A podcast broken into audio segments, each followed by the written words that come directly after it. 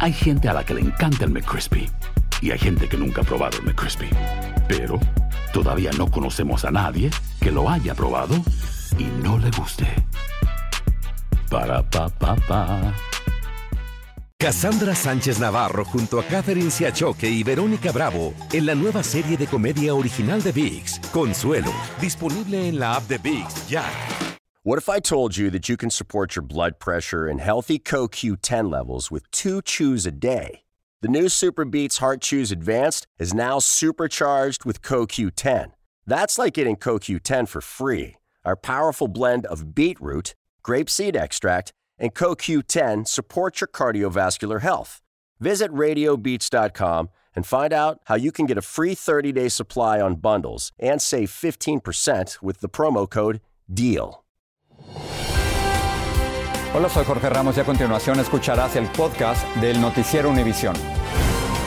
El programa de noticias de mayor impacto en la comunidad hispana de Estados Unidos. Y amigos, muy buenas tardes. Lo que parece por fuera una casa de familia tranquila, adentro se volvió el escenario de una tragedia familiar terrible. Una madre ecuatoriana asesinó a sus tres hijos pequeños y luego se quitó la vida. La tragedia ocurrió en Danbury, Connecticut, donde esta madre se dedicaba a cuidar niños de otras personas en su propia casa. El testimonio del padre y esposo es de verdad desgarrador. Él le cuenta a Vilma Tarazona cómo encontró los cuerpos. Mate a los niños. El testimonio del ecuatoriano Pedro Panjón, padre de tres pequeños hijos, es desgarrador. Contó que después del trabajo llegó a su casa en la pequeña población de Danbury, en Connecticut, y no escuchó a sus hijos. Encontró una carta escrita por su esposa. Solo que decía que lo siente, nombrándome a mí que lo siente, que se lleva a mis niños. Y que algo le decía en la cabeza que, que le mate a los niños. Y ella también después iba a matarse. La carta de su esposa Sonia Loja, de 36 años, era más larga, pero no la terminó de leer. Y gritó desesperado, llamando a sus hijos. Y corrí a buscar a mis hijos. Y mis hijos estaban ahorcados, muertos.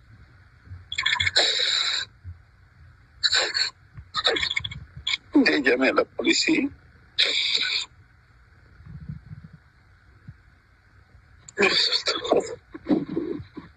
Cuenta que encontró a su hijo Junior de 12 años y Jocelyn de 10 en un cuarto. El más pequeño, Jonel, de 5, estaba en su cama. Cuando les miré, yo estaban muertos, echados ahí. Llamé a la policía y con la otra mano les desaté. Pensé que estaban todavía con vida, pero ya no.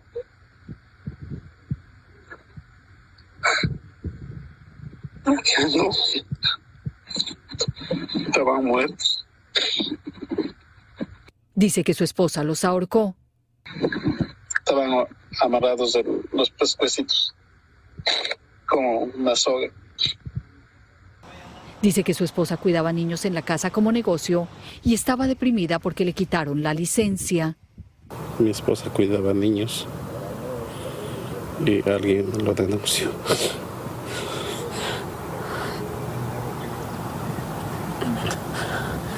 Y vino a la ciudad. Dijo que no podía cuidar niños. Y ella se puso triste. Pedro Panjón dice que quedó muerto en vida y no sabe cómo seguirá adelante. Ahora está buscando ayuda para costear los funerales de sus hijos y esposa. Regreso con ustedes. Muy, muy difícil seguir adelante. Qué, qué tragedia para este padre. Qué historia. Qué historia. Vamos a otro lugar de la noticia. Por lo menos 16 personas han muerto y varias han desaparecido debido a las devastadoras inundaciones en Kentucky. El presidente Biden declaró al estado zona de desastre mayor para facilitar la asistencia federal de las víctimas. Y los socorristas León apenas dan abasto en las labores de rescate de los damnificados, como nos cuenta Guillermo González. Estas imágenes muestran el desastre natural que vive Kentucky tras varios días de torrenciales lluvias, deslaves e inundaciones. Las autoridades tratan desesperadamente de asistir a miles de familias que permanecen aisladas e incomunicadas debido a los destrozos causados por la fuerza de las aguas. Jackson, the area around it, and Breathitt County devastated. Jackson y el área aledaña, y el condado Berthitt, devastados, casi toda la ciudad bajo el agua, cientos de casas, parques, negocios, bajo cantidades de agua nunca antes vistas en esa área, decía esta tarde el gobernador, al tiempo que confirmaba la presencia de seis helicópteros y sus tripulaciones que recorren las áreas afectadas tratando de rescatar personas afectadas. Entre las víctimas mortales se cuentan niños, los equipos de rescate tratan de multiplicarse para asistir a las víctimas, cuyo número crece con el paso de las horas. Cientos de vehículos fueron arrastrados por el agua y decenas de viviendas permanecen totalmente anegadas. El gobernador Andy Beshear recorrió gran parte de las zonas afectadas, algunas de ellas en helicóptero, desde donde se aprecia aún más la magnitud de la emergencia. Es absolutamente devastador y nos rompe el corazón, decía este hombre, mientras su esposa asegura que la tragedia no tiene antecedentes en el estado. Aún estoy en shock, todo pasó muy rápido, dice esta joven cuya vivienda quedó prácticamente destruida. Otros residentes de las zonas afectadas dijeron que parece un escenario de guerra.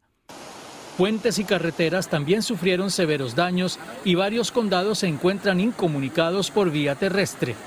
La situación se complica aún más ante la falta de electricidad e incluso de agua potable, a la que muchas personas no tienen acceso debido a las inundaciones.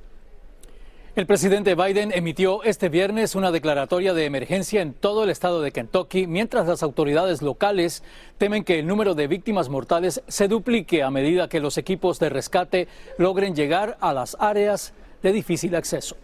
Regreso contigo. Gracias, Guillermo. Y las lluvias severas también han provocado inundaciones repentinas en Las Vegas, Nevada una de las ciudades más secas del país. Ahí suelen caer apenas pues 4 pulgadas de lluvia al año, pero una rara tormenta inundó el centro de la ciudad y tomó por sorpresa, como pueden ver ahí, a medio mundo impresionante en Las Vegas. La directora de la primaria Rob de Texas, regresó hoy a su trabajo. A Mandy Gutiérrez la habían suspendido con pago mientras se investigaba su actuación durante la masacre de 19 estudiantes y dos maestras. Su abogado dijo que funcionarios escolares habían reintegrado totalmente a Gutiérrez a su puesto de trabajo. El gobierno del presidente Biden ordenó cerrar brechas en el muro que divide la frontera de Arizona con México. Dice que por ahí están cruzando migrantes a pesar de los riesgos evidentes que para ellos representa una represa en la zona. Oscar Gómez viajó a Yuma, donde habló con autoridades, activistas y migrantes. La afluencia de migrantes que llegan a la frontera de Yuma ha obligado a que coyotes busquen nuevas rutas para cruzar el río. En medio de la noche pudimos llegar al epicentro de todos los cruces por esta frontera. Si se fija, está bajita el agua, pues es un punto donde la persona puede pasar segura y caminando. Pues. Esta mujer de casi 80 años se dificultaba caminar junto a su familia. Y es que después de cruzar el río, deben de caminar una milla hasta llegar con los agentes. Fue una experiencia que tiene su sus cosas, pero bueno, se, se puede pasar. Cuando caminábamos hacia el río en medio de la noche, nos topamos con el coyote que recién había cruzado a una familia. Al ver nuestras cámaras, huyó despavorido a México. Por otra parte, este inmigrante de Armenia había cruzado por este lugar momentos antes, pero dice que perdió su pasaporte y fue a buscarlo hasta en el lado mexicano. Es lo que se vive en horas de la madrugada en esta frontera. Mientras esto sucede en el río, el Departamento de Seguridad Nacional autorizó a la patrulla fronteriza tapar los espacios abiertos en el muro de Yuma cerca de la presa Morelos por el peligro que representa para los inmigrantes. Lo cierto es que los coyotes ya abandonaron este sitio. A un cruce que es de, ah, para safety, de seguridad. Pues mire atrás de mí, hay un muro aquí que nomás termina aquí y por otras 10 millas no hay muro. Y es que el mes pasado un niño de 5 años se ahogó en este lugar, mientras otros han corrido con suerte y han podido ser rescatados por agentes fronterizos. Muchos dicen que tapando este muro va a evitar accidentes. El cierre de estos cuatro espacios en la frontera de Yuma estarían empezando en los próximos días y estaría a cargo de contratistas de esta ciudad. En Yuma, Arizona, Oscar Gómez, Univisión. Decenas de personas hicieron fila hoy para vacunarse contra la viruela del mono en el condado de Los Ángeles, California. Las autoridades sanitarias angelinas inauguraron cuatro centros de vacunación para aplicar cuatro mil vacunas entre hoy y el domingo. Los Centros para el Control de Enfermedades han identificado cinco mil casos de la enfermedad en Estados Unidos, el país que más reporta hasta ahora. Y precisamente hoy hablé con el secretario de Salud, Javier Becerra, sobre la viruela del mono. Le pregunté cuál es el plan federal para las vacunas y las pruebas. Esto es lo que me dijo. Hemos eh, hecho eh, disponible al pueblo norteamericano pruebas eh, o la capacidad de pruebas de unas 8 mil por semana y sabemos que en este momento solo unos cuantas personas han tomado las pruebas. Y en cuanto a las vacunas, hemos hecho lo que es necesario también con las vacunas. Tenemos como unos 5 mil casos de la viruela del mono y tenemos más de un millón de vacunas que van a estar disponibles para todos los estados. Mi conversación completa con el secretario Becerra y mucho más para ustedes este domingo en Al Punto. En temas internacionales, Rusia pidió la liberación de un segundo reo para hacer el intercambio con prisioneros con Estados Unidos. La cadena CNN informa que Moscú exigió la excarcelación de Vadim Krasikov, espía condenado por asesinato en Alemania. Los rusos también reclaman al traficante de armas Víctor Bout, preso en Estados Unidos. A cambio, considerarían liberar a la basquetbolista Britney Griner y al también estadounidense Paul Whelan. El Papa termina su gira de penitencia de seis días por Canadá y lo hace en un remoto pueblo ártico en Iqaluit, a solo 300 kilómetros al sur del Círculo Polar Ártico. El Papa continuó con su pedido de perdón a los nativos canadienses por el daño causado por los cristianos en los internados. María Antonieta Collins tiene el reportaje para ustedes.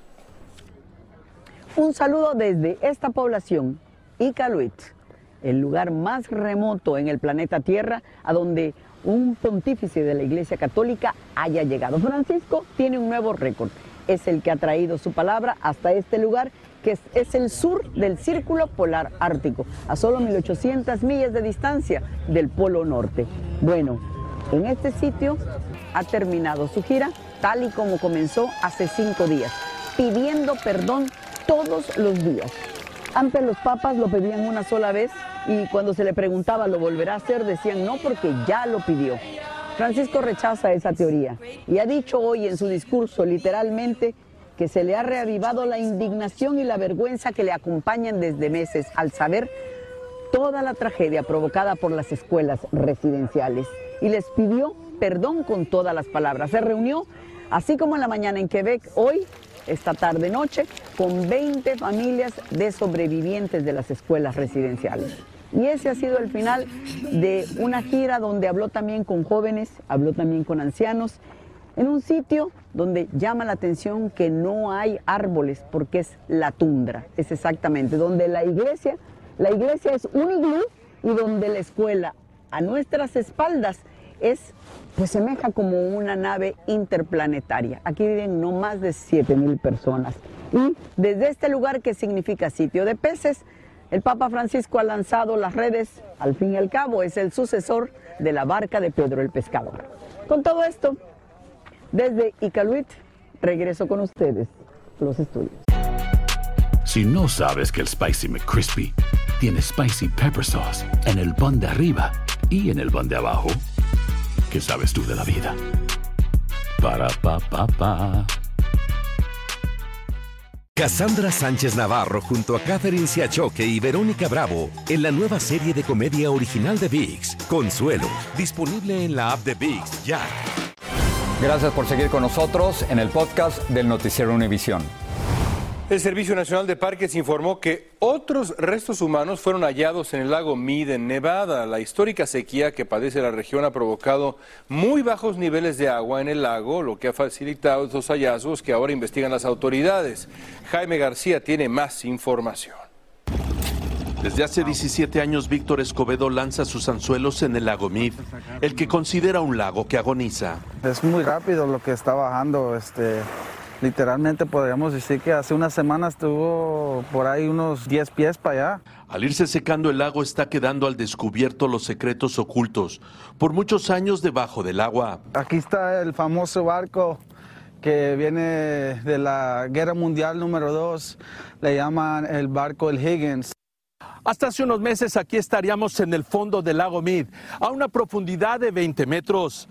Sin embargo, ahora el principio del lago se encuentra a 50 pies, lo que ha dejado al descubierto decenas de objetos e incluso restos macabros.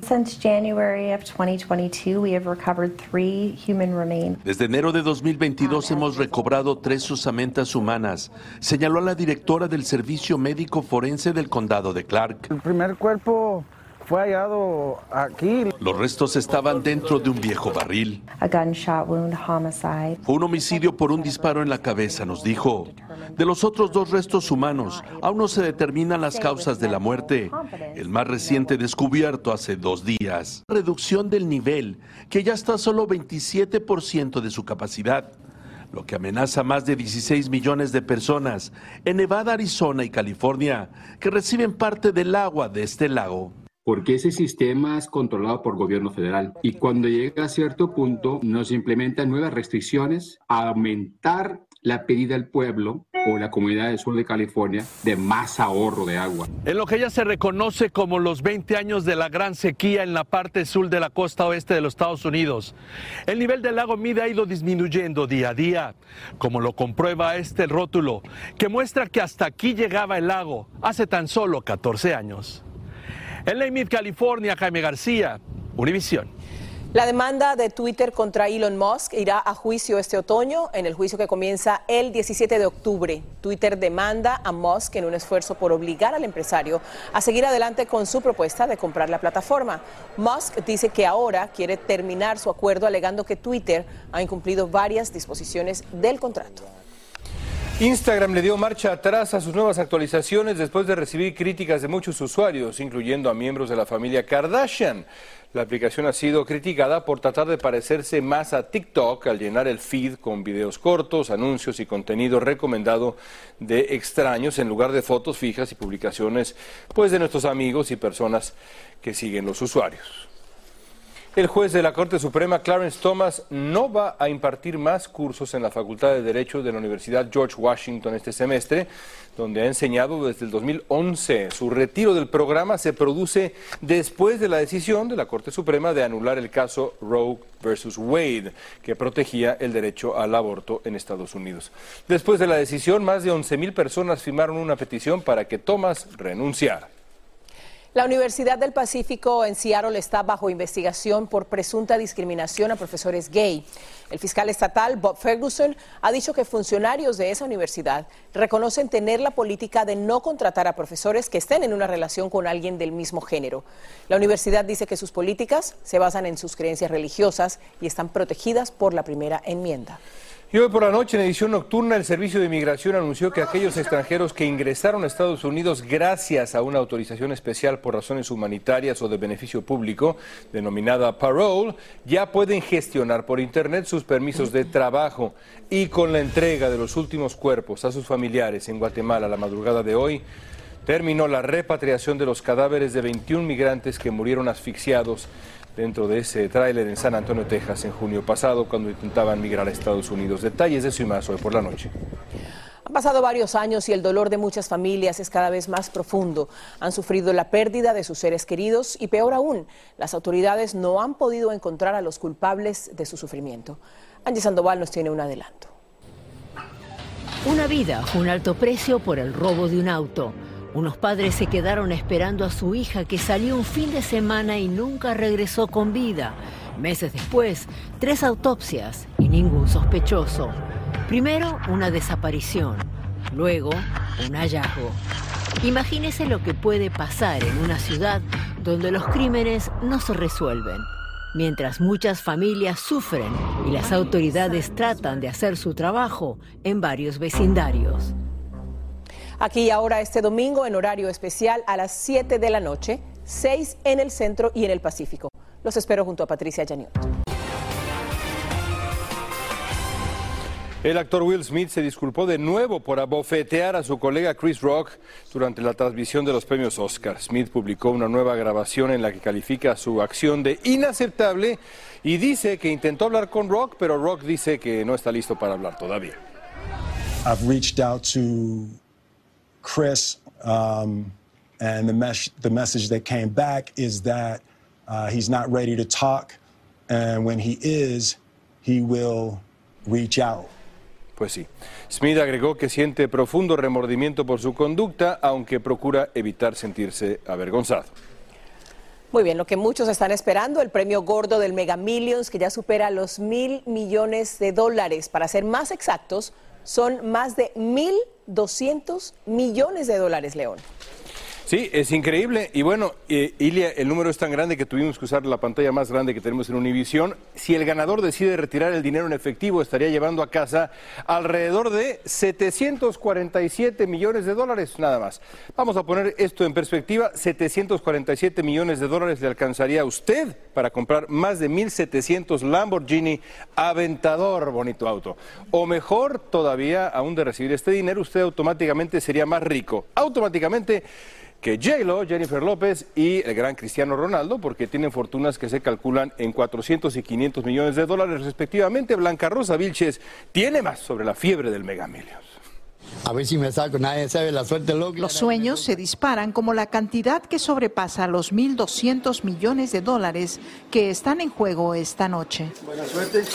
Y los soñadores no solo son los que compran los boletos. ¿Cuántos números has jugado tú? Tengo ocho, nueve jugados ahora mismo. Nueve son. ¿Dejarías de trabajar si lo ganas? No, yo sigo trabajando. Ayudaría a mucha gente ¿Dejaría el trabajo? inmediatamente. Seguir trabajando o disfrutar el dinero. Si hablamos de esa cantidad, el principal consejo es asesorarse financiera y psicológicamente, dicen los expertos. Pero el psicólogo para que te ayude a administrar esta nueva oportunidad, a cambiar tu mente, a adecuar tu mente a la situación y el planeador financiero para que te ayude a generar unos presupuestos que te enseñe a trabajar sobre la base de presupuestos. Carlos Lucín le da la razón. Hay muchas personas que a la vuelta de pocos años están otra vez sin dinero. Yo haría todo lo posible para que no me suceda eso, créame. Algunos dicen que donarían el dinero. Darle algo a, a la Liga contra el Cáncer, a los niños. Compraría una casa grande para poder justamente recibir a mis hermanos inmigrantes, porque yo les ayudo. Por muchos años soy líder humanitaria y hago ese servicio social ayudándolos a, a que no se sientan tan solos aquí.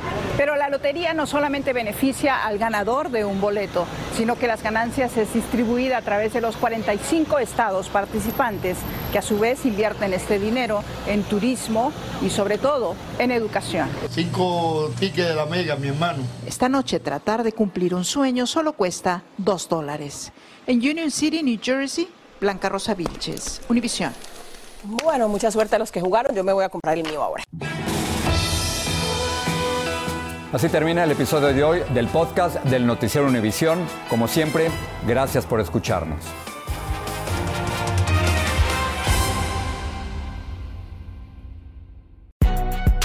Si no sabes que el Spicy McCrispy tiene Spicy Pepper Sauce en el pan de arriba y en el pan de abajo, ¿qué sabes tú de la vida? Para, pa, pa, pa. Cassandra Sánchez Navarro junto a Catherine Siachoque y Verónica Bravo en la nueva serie de comedia original de VIX, Consuelo, disponible en la app de VIX ya.